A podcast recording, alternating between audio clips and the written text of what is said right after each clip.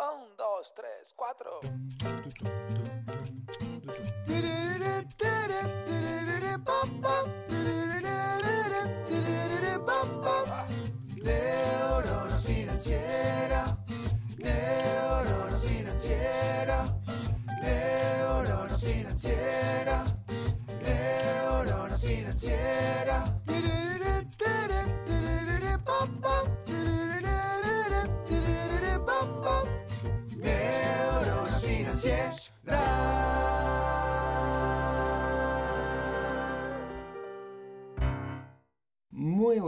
Tardes, noches para todos. Bienvenidos a un nuevo episodio del podcast de Neurona Financiera. Mi nombre es Rodrigo Álvarez, soy quien está detrás de este proyecto donde buscamos que las personas sean conscientes que la vida es demasiado corta como para preocuparse por dinero. Y hoy les quiero contar una historia. Hace un tiempo, ya un tiempo largo, me llegó un mail. Era una persona que, estaba con un problema financiero. Me llegan muchos mails de muchas personas que tienen problemas. Y este en particular me marcó porque era alguien resentido, alguien enojado. Porque quería acceder a un préstamo para algo y no podía. Y la razón era porque estaba en el clearing. Y, y el tono con el que lo hablaba, con el que lo contaba, era como si estar en el clearing fuera, eh, como si el clearing fuera un, monstruo, digamos, que, te atrapa y no, te deja salir. Y, no es así. Y para eso, para charlar de, de qué es esto del de clearing, que vamos a ver que es mucho más, estoy con Karina Devoto. Karina trabaja en Equifax, que es la empresa que está detrás del, del clearing. Así que, Karina, bienvenida a esta nueva experiencia que es grabar un podcast. ¿Cómo estás? Hola, ¿cómo estás, Rodrigo? Nerviosa. No. Con esta nueva experiencia de grabar un podcast, he escuchado un montón, mis hijos hablan un montón de esto eh, y yo soy nuevita, pero bueno, acá estoy Es- encantada está- de estar contigo. Imagínate que estamos solos charlando, digamos, nada más. Eh, yo te contaba esta historia que, que contaba recién. Es algo que, que no es aislado, que creo que a muchas personas le- les ha pasado. Y, y tienen esta, esta tendencia como a demonizar esa cosa que es el clearing, que, que clearing se llama en Uruguay, pero, pero que en todos los países existe y tiene, tiene un nombre distinto. Así que arranquemos por el principio, digamos. ¿Qué, qué es el clearing? A ver, el clearing es una parte, una base de datos crediticia y eh, que es parte de una gran empresa que se llama Equifax a nivel internacional. Como tú bien decís, existe en todos los países y cada uno tiene su nombre local porque en la mayoría de los países surge desde un lugar muy similar, que es una necesidad del mercado local, que una empresa familiar en general insta- instala, que en general tuvo que ver con, el, con, mucho conocimiento del negocio, entienden que está la necesidad y, em, y, empiezan a implementarlo. En todos los países, al menos en, los países que, en los que yo trabajo, ha sido muy similar la evolución. Eh, por lo cual eh, eh, tiene esa raíz común de un negocio local con donde los comercios compartían información para poder ofrecer mejores condiciones a sus clientes o, bueno, asumir menos riesgo y que eso tuviera mejores condiciones para sus clientes. La típica, ¿no? Alguien va con papel, un crédito, por ejemplo, un comercio, ¿no? Che, pensemos hace 60, 70 años, ¿no? Vos vas a un comercio, este, fiame, anotame en la libretita y decís, bueno, pues yo no sé si vos sos buen pagador, ¿qué hago? Hablo con mis amigotes, los comerciantes de la, de la cuadra, para saber si sos bueno o mal pagador es eso llevado a un nivel mucho más profesional en el cual, como vos decías, tienen una base de datos, que, esa base de datos además es alimentada por, por, los mismos socios, donde tenés información de las personas, esa información que puede ser crediticia y, otras cosas, supongo. Sí, a ver, yo siempre hago la similitud en, en este sentido con la escolaridad, ¿no? Es como que tenés información buena, información mala, tenés... Eh, eh, información que objetiva con la cual otro puede tomar una decisión viéndolo. Eh, una, una, escolaridad 12 es clarísima, una escolaridad 6 va a depender de la institución y seguramente en algún lugar vayas a conseguir una beca o una, la posibilidad de estudiar. Con una escolaridad de 2 eh, estás en el horno y, es mucho más complejo. Lo que está diciendo es, es re importante en realidad, porque creo que cambia mucho la percepción que tienen las personas. ¿no? Vos lo que decís es, nosotros, el, el clearing, que como decía recién, el, el clearing es una parte, y ahora quiero después que me, que me cuentes cuál es la otra parte, tenemos información, pero creo que la visión que hay de las personas es que no, no- no solo tienen información, sino como que hacen juicios de valor, ¿no? Como que le dicen, no, a fulano no porque está en el clearing. Y en realidad ustedes simplemente es una base de datos con, como decías vos, con la escolaridad, con la conducta de cómo se ha comportado una persona hasta ahora, ¿no? Estamos estamos bien. Exactamente, es, es eso. A ver, yo empecé a trabajar acá en, en la compañía hace 17 años, Muy joven, súper joven, casi una niña. salía del liceo. Pero una de las primeras cosas que más me impactó es que uno llega a trabajar al clearing y cómo, y, y los malos de la película, ir y decirle a tus amigos, no, estoy trabajando en el clearing, y empieza a surgir de ahí el, eh, bueno, eh, ¿qué datos tenés de mí? No, porque yo un día eh, fui garantía, siempre la gente fue garantía, nunca, la gente que, tuvo alguna vez algún tipo de problema con, con el clearing, como, como suelen decir, siempre fue porque fueron garantía y eso era algo graciosísimo. Y en realidad cuando entré a trabajar y empecé a ver el trabajo que se hace y de la forma que se trabaja y con el cuidado que se trabaja y, se maneja la información, y quedó muy, muy en, la leyenda urbana aquello de eh, una vez que entras al clearing ya no salís nunca más y decís, a ver, todos, todos no tenemos una ficha, pero eso es, un dato que es, importante, no todos estamos en el clearing, pero está buenísimo estar en el clearing y, en, la, base de datos del clearing y demostrar como en la escolaridad que, soy un 12 o que soy un 10 o que tuve en algún momento algún tema pero que hoy estoy bien y estoy, eh, estoy, estoy pagando todas mis obligaciones, que no hay información de mí, entonces no sé cómo va a ser mi comportamiento. Bueno, eso es algo que, que no estamos muy acostumbrados Exacto. nosotros, pero que los yankees, ¿no? Más mercados del norte, yo he llegado a escuchar amigos americanos que me dicen, no, tengo que sacar este crédito. ¿Por qué tenés que sacar ese crédito si no lo necesitas? No, porque tengo que sacar el crédito para que mejore mi eh, calificación crediticia, porque yo en cinco años quiero sacar una hipoteca. Y si no tengo historial, en realidad no me la van a dar. Entonces necesito hacer cosas para que, que se me genere, digamos, el historial. Entonces, ahí ya dijiste algo que, que- que- que creo que le cambia la percepción a todo el mundo, que es estar en el clearing no, no están solamente aquellos que en algún momento tuvieron una mancha en su historial, ¿no? Sino que están todas las personas que pasaron básicamente por el sistema financiero, ¿no? Exactamente.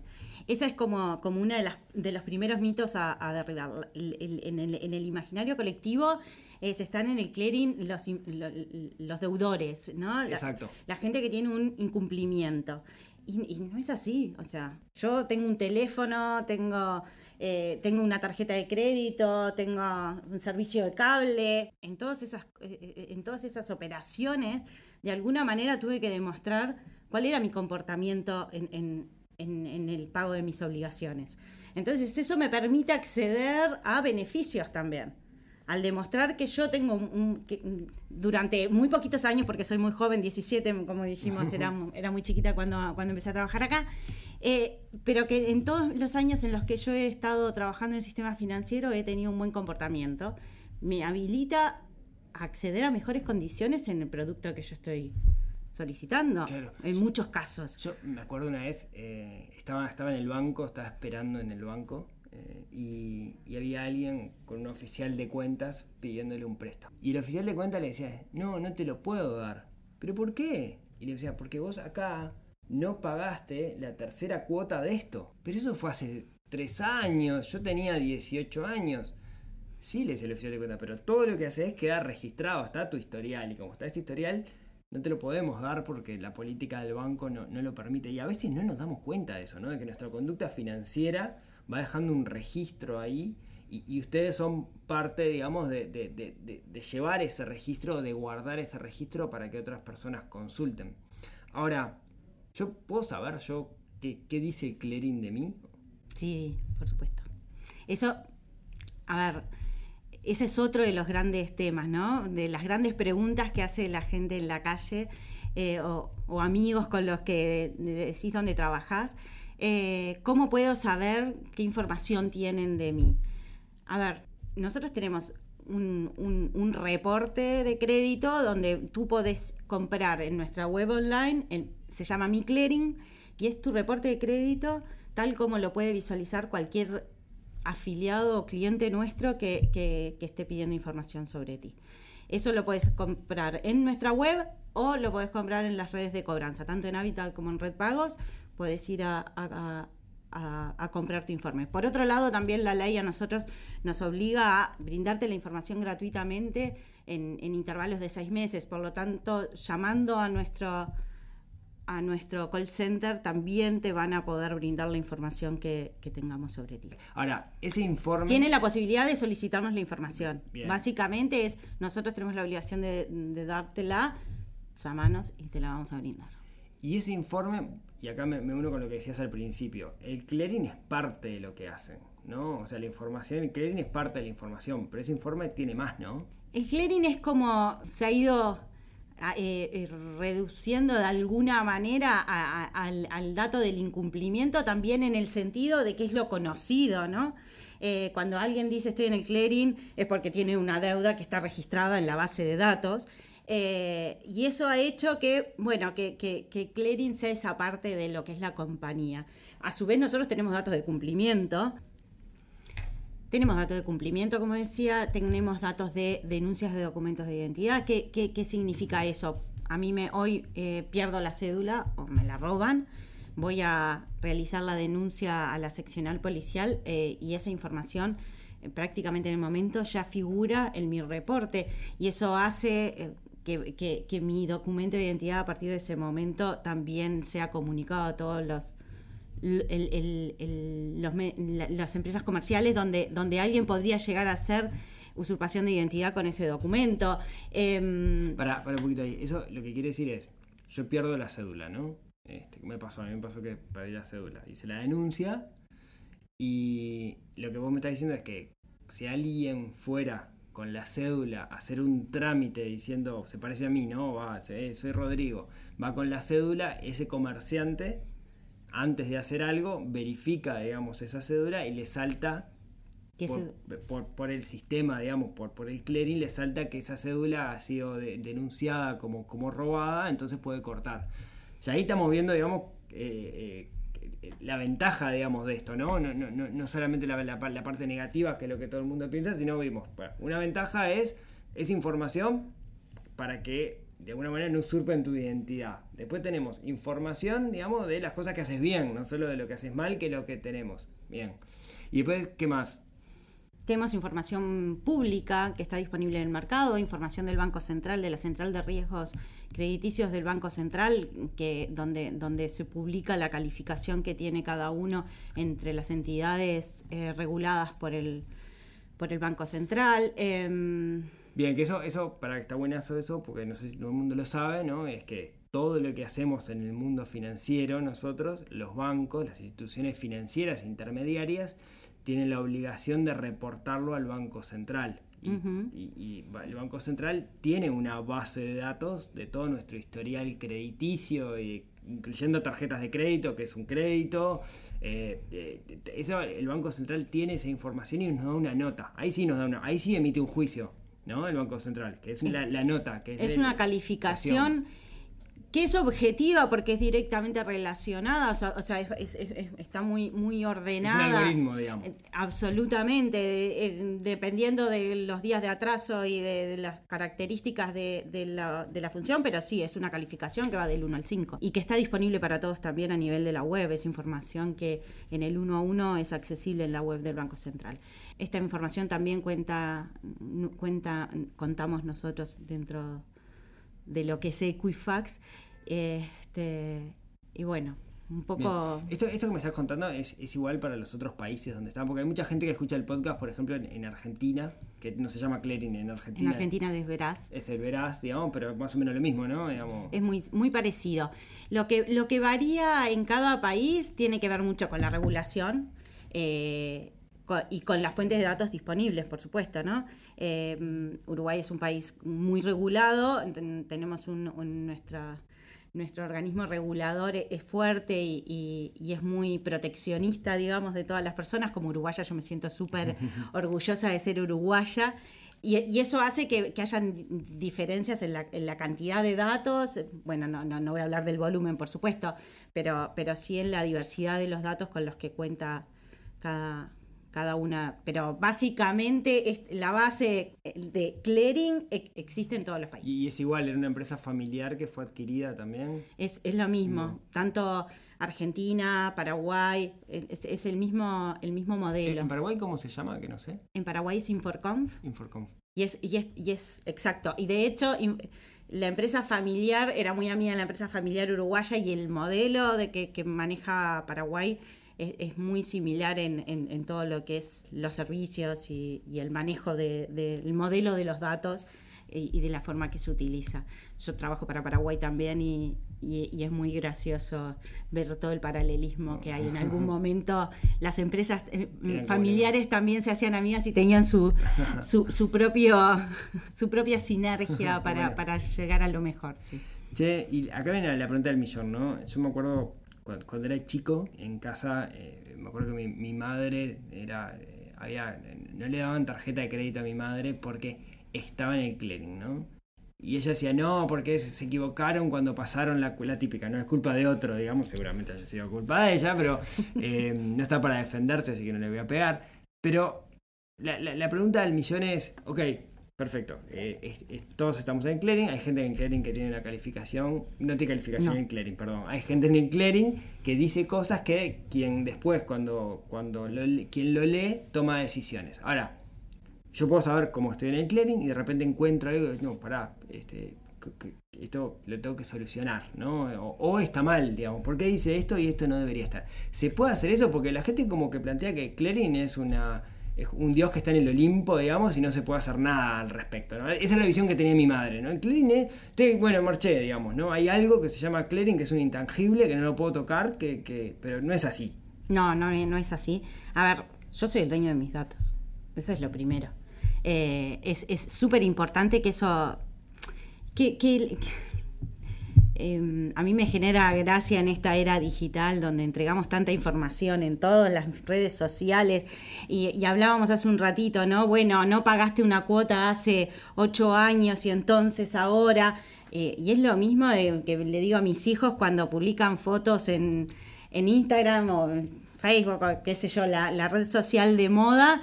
Y decís, ojo, dentro de 10 años van a ser tus hijos los que vean esto o va a ser un empleador el que esté eh, eh, hurgando en todo esto. Tenemos que tener el, el cuidado de- del manejo de la información como un concepto súper súper importante. Pero el más importante es que somos los dueños de eso y tenemos to- toda la potestad. Entonces, si hoy eh, tú consultas tu informe y en- tenemos algún dato que no es correcto, acá tenemos co- como que se abren dos, dos lugares, ¿no? Por un lado, muchas veces la gente te llama diciendo, no, bueno, porque yo tenía una deuda con Pepito y ahora la tengo con ustedes. No, No, ustedes no están comparando esa deuda. nosotros, digamos. nosotros solamente compartimos información.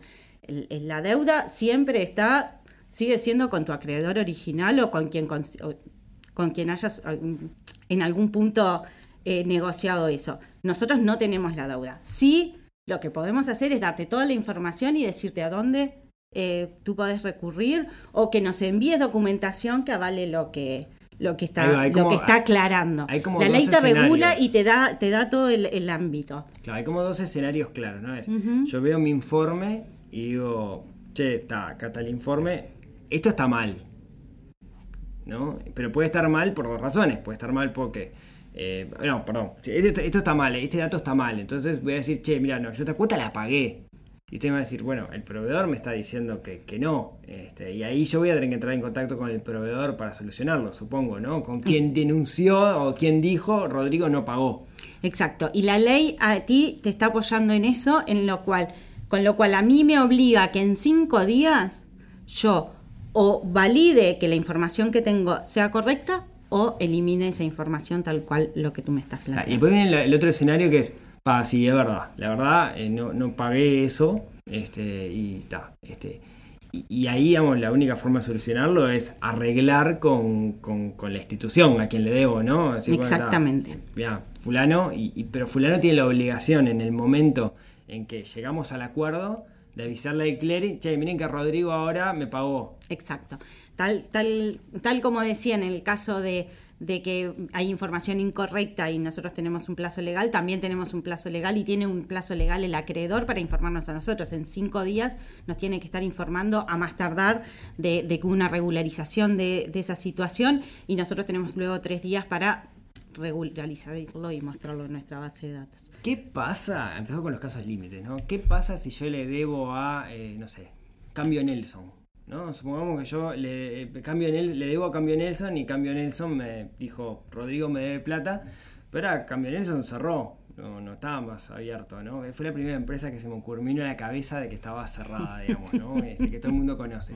Pero está cerrado. ¿Qué pasa si eh, yo, digo, le debo, es verdad, pero no le puedo pagar porque no está?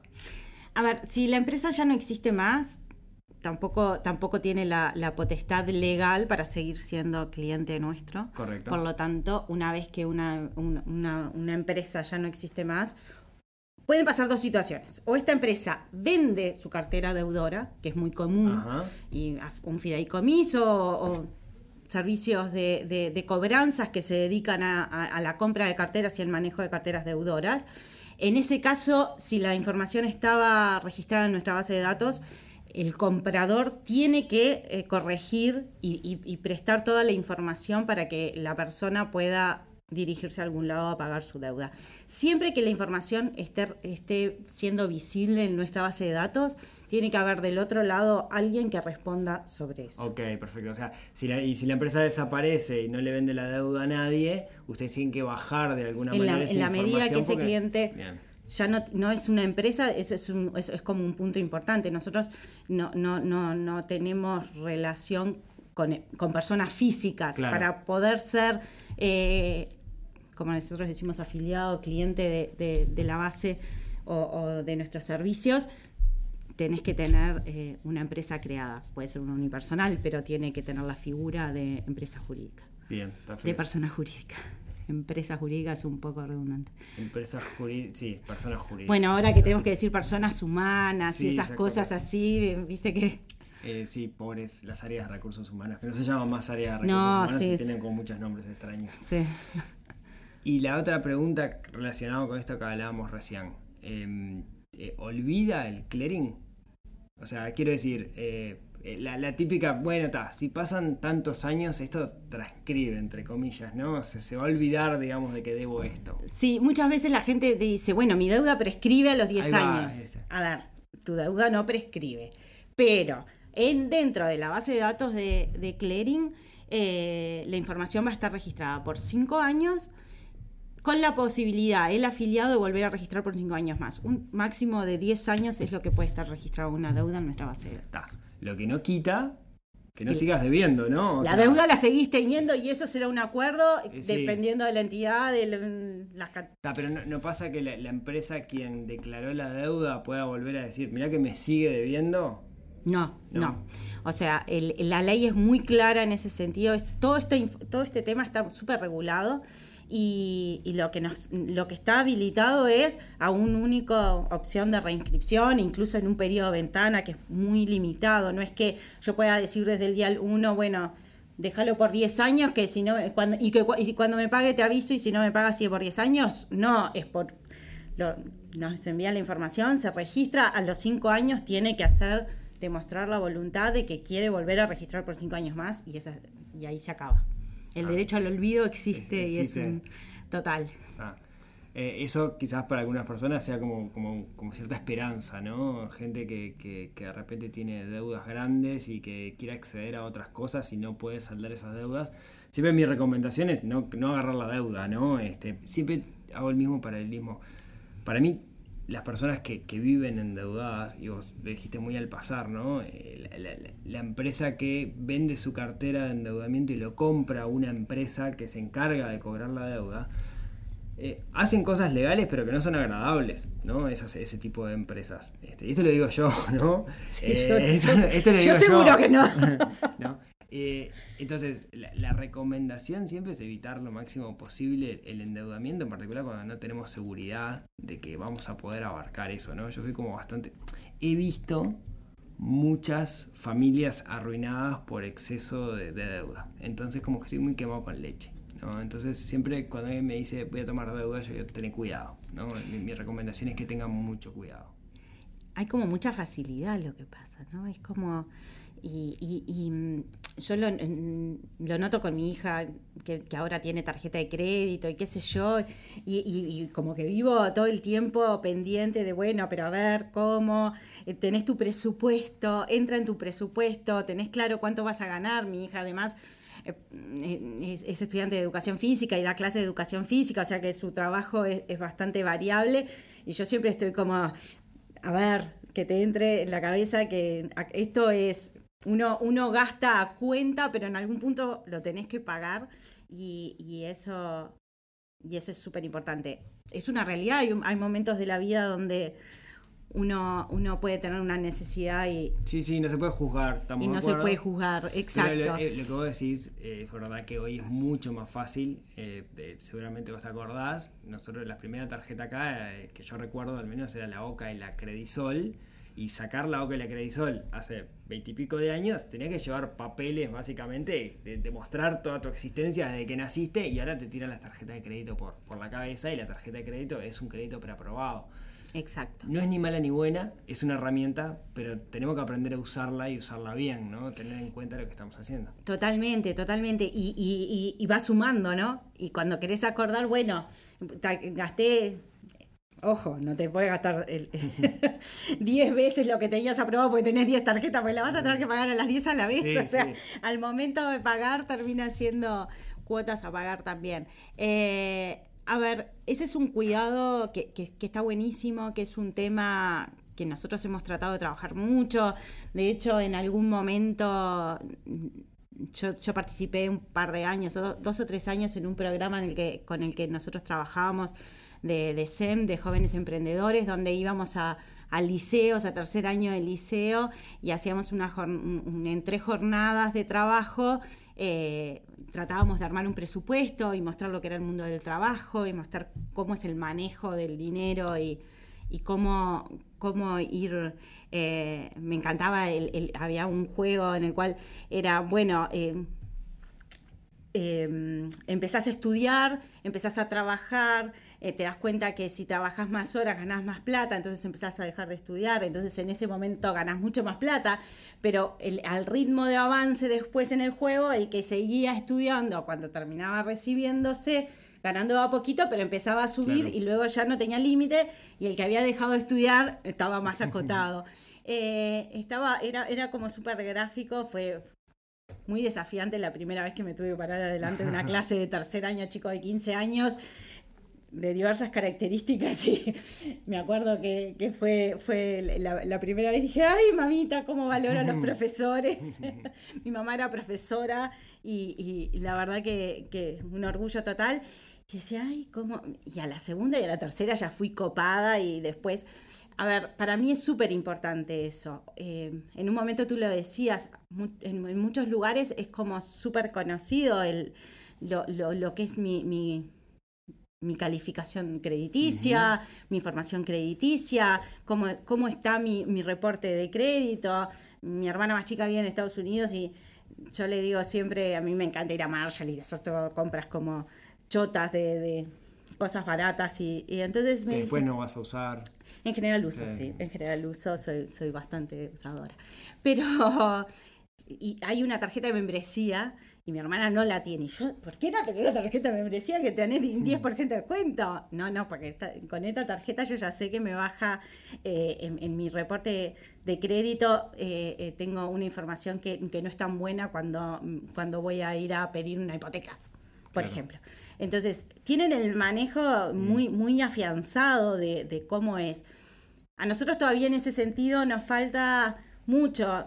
Me parece buenísima esta instancia donde, bueno, tenemos acceso masivo a gente que está consultando o que está preocupada o que, o que está, tiene la inquietud de entender cómo es y cómo puede acercarse o cómo puede conocerlo. Eh, hay mucha gente que no sabe que existe mi clearing, que está disponible, que lo puede comprar en cualquier momento, las 24 horas del día, los 7 días de la semana. Eh, entonces, es un buen puntapié para, Sí. como para empezar a ver qué es, qué información manejan, dónde, entender claro, realmente dónde estoy. ¿no? ¿Quién soy ante el comerciante que el día de mañana me quiere dar una oportunidad, me quiere dar un crédito o algo, inclusive el empleador, ¿no? Este, Totalmente.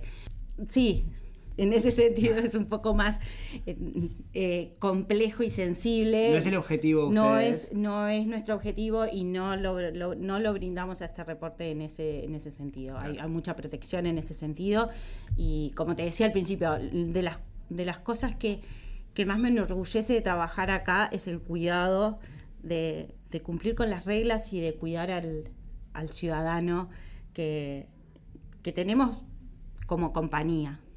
Qué bueno. Em, Karina, una última pregunta. Creo que dejamos claro el punto de, de que de- de- de- los bajamos del Olimpo al clearing y lo personificamos Ojalá. bastante. eh, y está al alcance de, todos. Eh, una última pregunta que no tiene nada que ver con lo que estamos hablando. Antes de, comenzar, charlamos, vos me contabas que, que estudiaste arquitectura y que hiciste el, el viaje de arquitectura. Eh, ¿Qué te dejó ese viaje? Hoy, un, par, un Guau. par de años después. Sí, sí, solo 24 años después, 25, creo. no 24.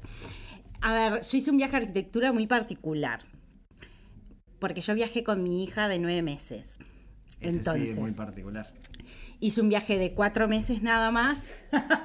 Uno dice cuatro meses nada más, obvio, comparado con los nueve meses de, de- el- del común de las, Igual, de las digo, personas que estudian Valiente como pocas.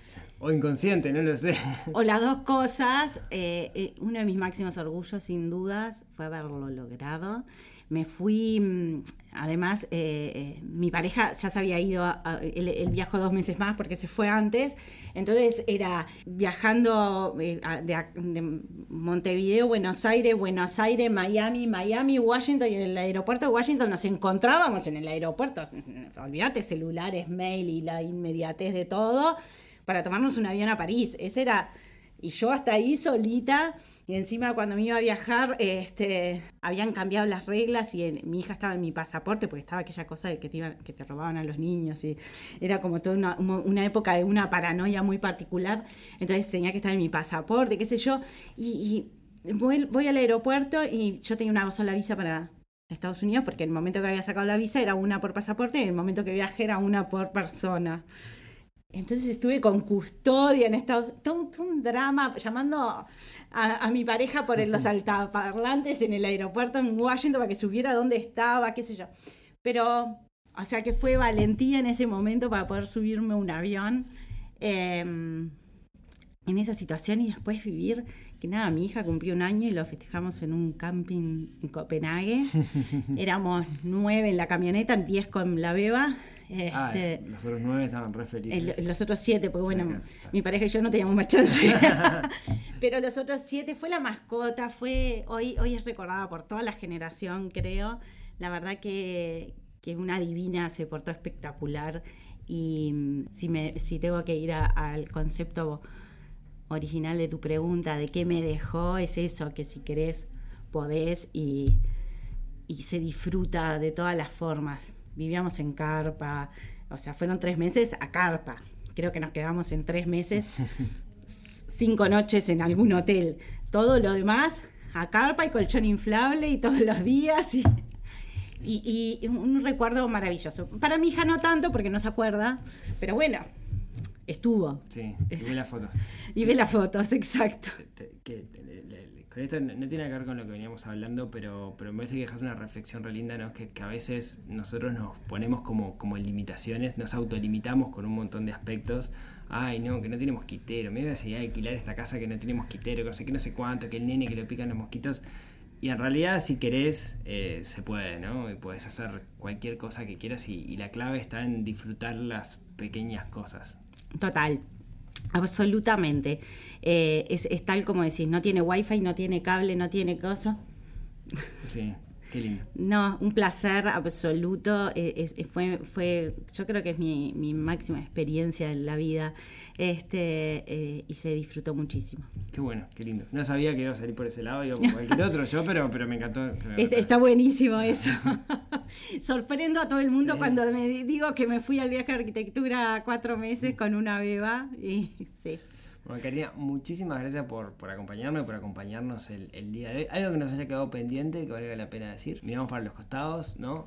A ver, fue un placer. Por favor. Para mí es, eh, yo soy medio maestrita ciruela y me encanta tener la oportunidad, si bien el nervio de esto, de esta, de esto de la modernidad y, y el podcast, eh, este, me encanta tener la posibilidad de, de explicar y, y de comentar cosas que me resultan que son importantes para todos. No, sin duda, y, y sobre todo asumir la, la responsabilidad de lo que hacemos, que al final, digamos, ese culpable que estamos bus- buscando, es- ese responsable somos nosotros mismos y es nuestra propia conducta.